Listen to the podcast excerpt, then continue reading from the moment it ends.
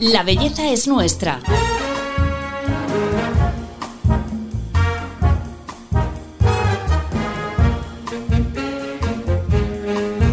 Un podcast de Telva.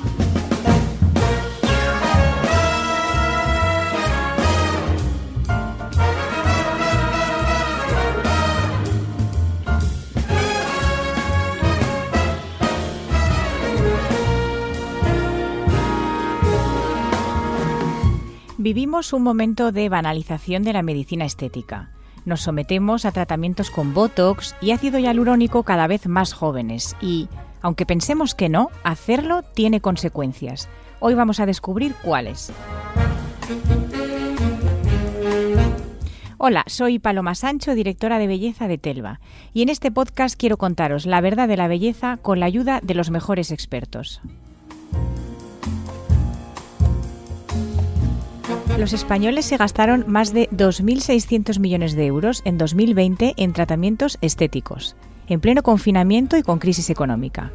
Aunque parece mucho, no llega a ser un 5% la población que es usuaria recurrente de tratamientos con inyectables. Es decir, que el boom de este sector todavía está por llegar. Sin embargo, las clínicas proliferan en las calles de las ciudades y gente cada vez más joven se anima a ponerse labios o botox. Pero ¿realmente medimos las consecuencias que estas decisiones tienen en nuestro cuerpo a corto y largo plazo? Ese impacto se llama huella estética y vamos a analizarlo con el doctor Jaime Tufet, que es reconocido médico estético con clínica propia en Barcelona. Bienvenido al podcast, doctor. Hola. Bueno, el interés de la sociedad por estas intervenciones se ha disparado. ¿Cómo valora el impacto, por ejemplo, de las redes sociales en la estética, que me imagino que tiene mucho que ver, ¿no? Con este boom también. Hombre, tiene mucho que ver. Desde hace tiempo hay un aumento progresivo de los usuarios de medicina estética, pero desde luego todas las redes sociales han hecho, sobre todo que se introduzca la gente más joven en la medicina estética. Hasta ahora, pues era la media de edad era de, 30, de 40 a 50 años. Ahora esa media de edad ha bajado muchísimo. Estamos eh, en 35 o 35 40 de media de edad porque se han introducido los de 22, 23, 24 en adelante. ¿Y estos nuevos que se han introducido que son más jóvenes, qué es lo que piden? ¿Qué es lo que piden? Muy diferente a los mayores. piden cambios, piden cambios, que es, que es lo más importante. O sea, piden cambios a nivel de los labios, piden cambios a nivel de la nariz, piden cuidarse, piden a lo mejor el filtro de Instagram tenerlo en su propia cara, ¿sabes? Entonces, es, es una revolución de, de, Aquí sí que vienen las redes, las redes sociales, la revolución de lo que piden los jóvenes. Pero esto de pedir cambios es un poco problemático en realidad, ¿no? Porque... Mira, yo siempre digo que los, los tratamientos que puedes hacer en cinco años, sobre todo de juventud de tu vida, los primeros cinco años de, los, de juventud de tu vida, los tratamientos médicos estéticos pueden influir en el resto de tu vida. Entonces hay que ser consciente que esos cambios, esa, ese, esos tratamientos que estás haciendo, a la larga, cuando tengas 40, 45, 50 años, pueden repercutir en tu, en tu aspecto y puede ser que te guste o no. A mí me encanta esto porque en realidad lo que está lanzando es un mensaje como de, bueno, pues de precaución, ¿no? Realmente este es el concepto de la huella estética que, que usted defiende. Mira, la, la, huella estética, cuando nosotros empezamos, era residuos de los productos que, que, que se utilizaban. Ahora la huella estética es una huella de imagen, sobre todo. Los productos que utilizamos son muy buenos, pero tal vez no sean los mejores productos que vamos a utilizar. O sea, estamos yeah. un poco en el inicio de la medicina estética. Por ejemplo, el ácido hialurónico es un excelente producto, pero no es el ideal. Entonces yo ahí soy un poco activista del ácido hialurónico. ¿Qué quiere decir activista? Quiere decir que propone un cambio, que puede ser futuro, que no puede ser ni para hoy ni para mañana, pero será un cambio. Claro, porque el ácido hialurónico añade volumen, ¿no? Hay dos tipos de ácido hialurónico, el que solo hidrata y el que da volumen. El que, por ejemplo, una persona joven que viene y dice, quiero más labios, ¿vale? Y, dice, y el, el, ácido hialurónico se va, o sea, se va, pero no se va al 100% del ácido hialurónico. O sea, tú cuando te hayas puesto tres veces labios, posiblemente el volumen definitivo de tu labio para el resto de tu vida sea un 10 o un 15% superior al que tenías al empezar. Increíble. Que no pasa nada, no pasa nada. Pero vas a provocar un cambio definitivo para el resto de tu vida con un producto que se va. Claro, o sea, que esta, este mensaje de no pasa nada, se reabsorbe, si no me gusta a los seis meses, ta, eh, no es eh, correcto, ¿no? Eh, científicamente lo podríamos validar como correcto, pero la práctica de muchos años de experiencia te dice que correcto, correcto, correcto no es. Porque nada se va para por, ejemplo el ácido hialurónico lo degradamos nosotros pero degradamos nuestro cuerpo tiene a mejor eh, pues 15 gramos total de ácido ácido hialurónico. Y cada día perdemos un poquito y lo recuperamos.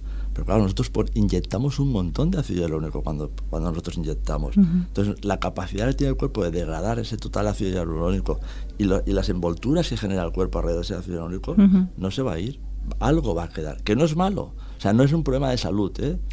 Salud cero. No hay ningún problema, ningún riesgo para la salud. Es un riesgo de imagen. Ya.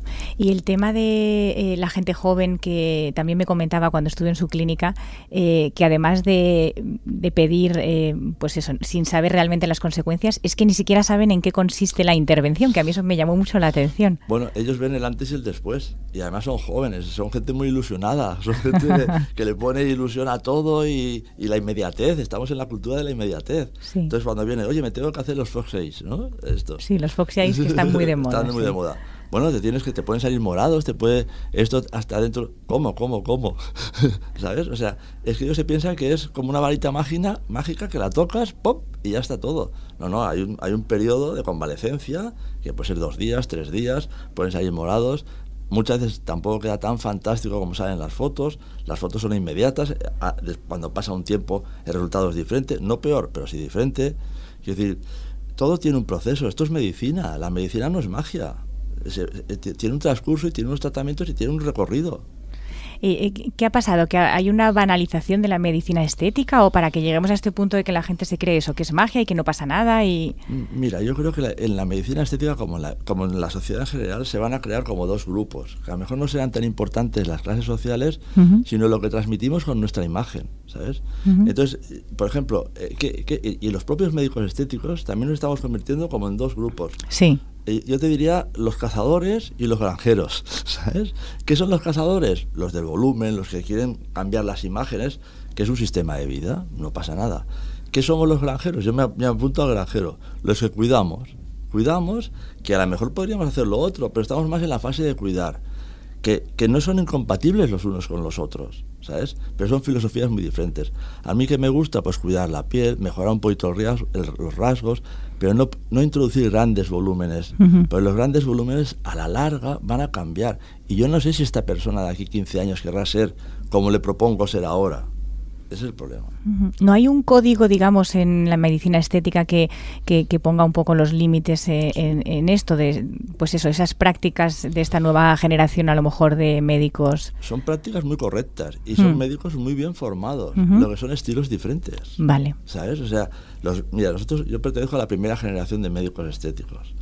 Estos que estoy hablando son entre la segunda y la tercera. Yo te diré que yo aprendo muchos de la segunda y la tercera generación. Saben mucho, están muy bien formados pero son jóvenes también y tienen un estilo diferente, se acoplan mucho mejor a los jóvenes, ¿sabes? Lo que ellos no han vivido es lo que nosotros hemos vivido. ¿Qué pasa 30 años después? Claro. Y, y esas, ese es el motivo de que reivindicamos un poquito, que sean un poquito prudentes, cautos, porque cuando tengan 30 años de profesión, verán que a veces dices, ostras, esto lo podría haber evitado. Que no está mal hecho. Sí, entiendo lo que dices. Sí. ¿Cuáles son las cosas que más le piden ahora que, que, están súper de moda? Los Foxy Eyes hablábamos. Sí, bueno, pues por ejemplo, labios. mira, nosotros empezamos a trabajar con los labios y ahora mismo los labios son la estrella. También te diré que, por ejemplo, depende del grupo de pacientes. ¿eh? Quiero decir, los jóvenes son labio, nariz, eh, arco mandibular, los foséis. Eh, y, por ejemplo, mi grupo de pacientes, que es más 45, 50, 55, es cuidado de la piel, hidratación, tensión. O sea, por ejemplo, uno de 25 años, la tensión de la piel no le preocupa para nada. Claro. ¿Para qué la quiere? Entonces, los de 50 y 55 lo que quieren es tensar la piel, mejorar el aspecto de la piel, que se vea más luminosa, que no haya manchas son, son también eh, o sea, disposiciones o, deseos diferentes los jóvenes de los más maduros. ¿Y son más prudentes por lo general los más mayores? O... Hay de todo, ¿eh? También. es que es lo que te digo, se está, se está creando como dos corrientes. La corriente más eco, por decir algo, ¿sabes? Más prudente, más dulce, más suave, y la otra, prude y la otra corriente pues, de, más colorido, de más rasgos más exuberantes. Y entonces dices, ¿cuál es la mejor? Que cada uno se posicione donde esté más cómodo. no, estamos hablando de bueno o malo, estamos hablando de diferente y de opiniones. Pero una tendrá más riesgo de acabar con adicción a los eh, rellenos. Y con, cambios. Y con cambios. con cambios. O sea, o sea, yo, o sea, ¿qué proponemos? Pues una, una medicina suave, una medicina estética suave. ¿Qué, qué, qué, quieren otros? Una medicina más exuberante. Bueno, pues elige el médico y que estará bien formado y te dará bien y, y, al que estés tú más cómoda, yo creo que la relación médico-paciente es comodidad por ambas partes. Tú has de estar cómodo haciendo lo que haces y el paciente ha de estar cómodo recibiendo lo que hace el médico. Sí, me, cuando estuve en su consulta también me contó el caso de, la no tolerancia a la arruga, ¿no? También que llega un momento en el que hay, pacientes que directamente eh, quieren que le quite arrugas que, ni existen, ¿no? Sí, pero eso es a todas las edades, ¿eh? es el problema es cuando te viene una persona mayor, o mayor, más de 55 años, y no quiere tener arrugas. Eso ya es complicado, ¿eh? Y los jóvenes es que no la quieren ni ver. y después hay gente que admite la arruga perfectamente, pero quiere tener una buena textura de piel, un buen tono de piel es que, pues digo, son tendencias que van dentro de la filosofía de cada uno. ¿Cómo puede ser que el año 2020, que era el año de la pandemia, eh, haya habido ese boom en medicina estética? ¿Nos hemos visto peor en casa? Eh, ¿Crisis económica? ¿Cómo es posible estos 2.600 millones de euros en medicina estética? No sé, crisis económica no sé. O sea, yo el otro día leí un artículo que los jóvenes cada vez se sacan menos el carnet de conducir. Digo, pues se lo deben gastar en estética, porque lo argumentaban eh, por el dinero, ¿no? Digo, no debe ser por el dinero, porque eh, eh, hay un consumo, hay un consumo que ha, ido, ha crecido la medicina estética en toda España, no en unos sitios o en otros, en toda España, en todas las clínicas. Entonces, ¿por qué? Yo creo que también el, exceso de redes sociales que ha habido, ha habido mucho tiempo, también a lo mejor se ha gastado menos dinero en otras cosas y, y hay una prioridad sobre la imagen de uno mismo. O sea, piensa que los hombres, el pelo, el cuerpo, las mujeres, pues la cara, que es lo más que se ve, pero también ha mejorado el tratamiento de las celulitis. O sea, es que es todo, es todo. O sea, la imagen, la imagen está cada día más, más, más, más predominante en las, en las personas. Hmm. Yo creo que la imagen está ganando la ropa, mira lo que te digo, no lo sé. Y invertimos más a lo mejor en eso que en ir de compras, sí. Puede ser, no lo sé. Lo, yo no espero, o sea, nadie esperábamos este, este, este crecimiento de la medicina estética justo en momentos de pandemia. Aunque siempre ha sido tradicional, ¿eh? en las guerras mundiales la, estética siempre ha subido, en todos los momentos de crisis la estética ha subido, o sea, no es la primera vez que pasa, ha pasado siempre. Sí, debe tener una explicación psicológica. De bienestar, de creer, o sea, la medicina estética es un poco la medicina de la felicidad. En momentos difíciles buscas la felicidad. Y cuando estás buscando la felicidad, a lo mejor acabas en la estética. bueno, eh, en, medicina estética, como bien decía usted, el, relleno, el ácido hialurónico es el, el ingrediente top. Vamos a conocer un poco más sobre el origen de esta sustancia.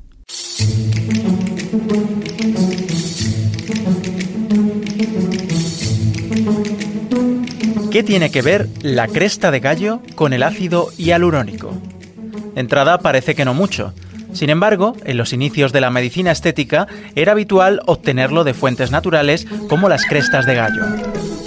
Esta sustancia, que se utiliza como relleno facial, tiene altas propiedades hidratantes y rejuvenecedoras. Incluso se incluye en las formulaciones de algunos cosméticos. Y es que con el descubrimiento del ácido hialurónico se produjo un auténtico boom en la estética. Los profesores Carl Meyer y John Palmer de la Universidad de Columbia lo detectaron en la parte interna del ojo de una vaca. El ácido hialurónico también está presente en el cuerpo humano, pero no se podía extraer del mismo, por lo que la solución era localizarlo en algunos animales para su extracción, sintetizado y posterior comercialización. Las fuentes más ricas eran la cresta de los gallos, las aletas del tiburón, los ojos de las vacas, los huevos y el pescado. Actualmente se obtiene con métodos biotecnológicos en laboratorios y no es necesario recurrir a los animales, muy cruelty free, como dictan las normas.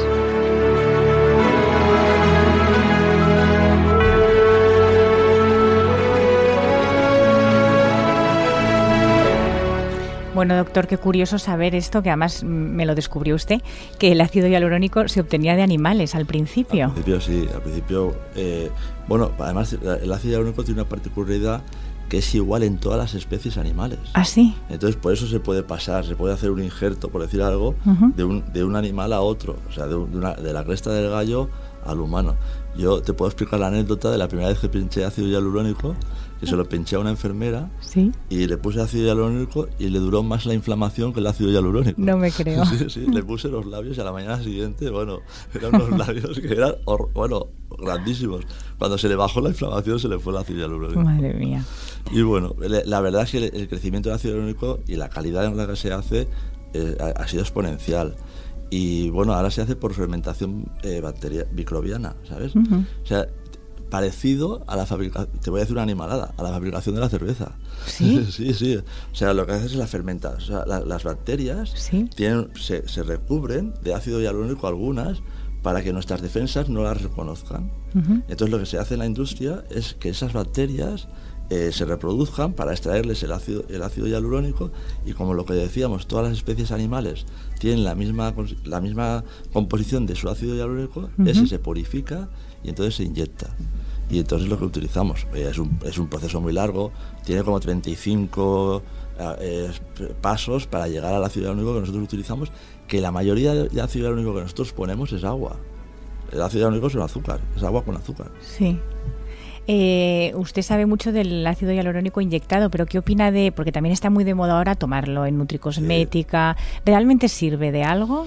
Mira, eh, hace poco estuve en un congreso de dermatología que fue fantástico, una ponencia que hubo, que lo puedes invitar un día si quieres, porque es exagerado lo que sabe ese hombre, y decía que el futuro de la estética está en los complementos orales. ¿Sí? O sea, que llegará un momento que, que es un poco lo que, lo que querríamos decir todos, que no necesitaremos inyectarnos nada que a lo mejor podemos mantener nuestros rasgos, nuestra juventud. Claro, si las quieres cambiar ya es otra historia. Claro. Pero mantener los rasgos de juventud, a lo mejor lo podemos mantener simplemente con complementos orales. Y eso sería ya lo que la Hombre, sería la maravilla. Y el ácido hialurónico, el colágeno y todo esto está cambiando. Porque antes siempre sospechábamos, ¿se puede absorber? Sí, siempre dicen que no, que, que, luego mm, cuando llega al estómago eh, no lo sintetizas. Pues hay, hay, empiezan a haber estudios que sí, que sí que ya se sintetiza, que hay complementos, que hay aminoácidos que tomamos que retrasan nuestro envejecimiento, los famosos antioxidantes y todo esto, pero que a nivel de piel se está demostrando que están funcionando. Qué bueno. Eh, hemos hablado de la huella estética. Eh, para los que no queramos tener cambios con huella estética en nuestro rostro, ¿qué, ¿qué, tratamientos nos recomienda para rejuvenecer que, que, no tienen ese impacto, no nos cambia la cara. Mira, hay dos tipos de tratamientos. Uno serían los tratamientos regenerativos, que dice que en qué se trata eh, pues, el, plasma rico en plaquetas, los las aplicaciones de grasa. Son propias, ¿no? Propias, todos son, son propios y entonces eso no te produce. La grasa, hombre, si te engordas, te engordarás de la zona que te la aplicas. Pero ahora también se hace una cosa que se llama nanofat, que es diluir muchísimo la grasa, filtrarla muchísimo y solo te hace que regenerar. La grasa la coge de una zona del cuerpo. Una pequeña liposucción, se extrae, se filtra, se, se, tritura, por decirlo de alguna forma, y se inyecta. Y eso están aplicando las células progenitoras de la grasa, no las multiplicas, las mismas que tienes, pero en la cara para regenerar. Lo que son tratamientos que no lucen, no lucen visualmente de forma inmediata como lucen los ácidos hialurónicos. O sea, no tiene ese cambio, brutal, pero... Pero, pero, pero tienen mucho más progresión de futuro. Y después estaría toda la paratología, todos los sistemas pues, de luz, láseres, radiofrecuencias, ultrasonidos, que no dejan ningún tipo de impacto, de huella en nuestro, en nuestro, en nuestro cuerpo y también tiene esa capacidad de regenerar la piel y de tensarla y de uniformarla y de mejorar el color. O sea, tenemos la medicina regenerativa y tenemos todos los aparatos emisores de energía. Hay muchos. Que esto también siempre se ha dicho que, que, no abusemos mucho porque la piel se acostumbra o eso es real o no. Es real. Quiero decir, yo siempre, por ejemplo, digo en, en la consulta, si, si el ácido hialurónico necesitáramos cantidades industriales, tendríamos un aplicador de ácido una válvula, ¿no? Mire, inyecte el ácido hialurónico por aquí. Todo en su justa medida es bueno. También los tratamientos sin huella estética también no es para hacerlos cada semana yo creo que son complementos para tratarse tres, cuatro veces al año como mucho, o complementarios. Lo ideal es una vez haces uno, otra vez haces la otra, y vas haciendo unos... Yo creo que un tratamiento cada tres meses sería lo ideal, como mucho. Y a veces cada dos y a veces una vez al año. Eso depende también de las edades y de lo que quieras hacer. Claro. Bueno, eh, en este podcast siempre eh, cerramos eh, la entrevista con unas recomendaciones y en este caso se las voy a pedir a usted que vayan un poco en esta línea a ver si puede hacerme un plan de tratamientos sin huella estética y con huella combinados en cinco puntos para hacernos cada año.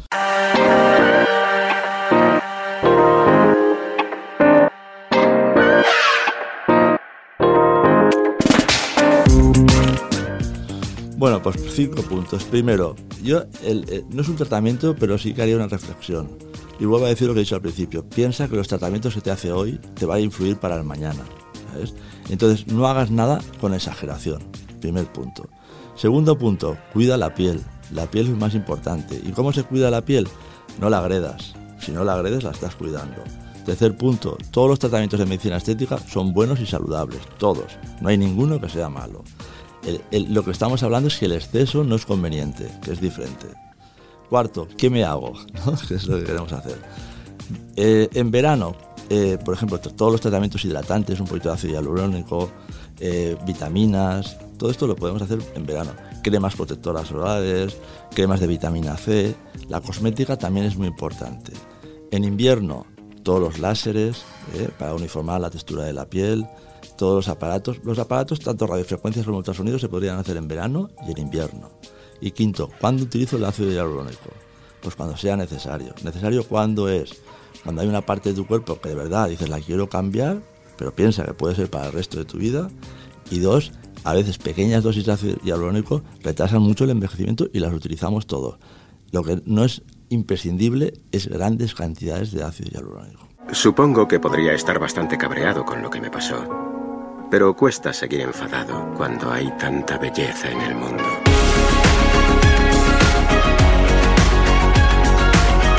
La belleza es nuestra. Un podcast de Telva.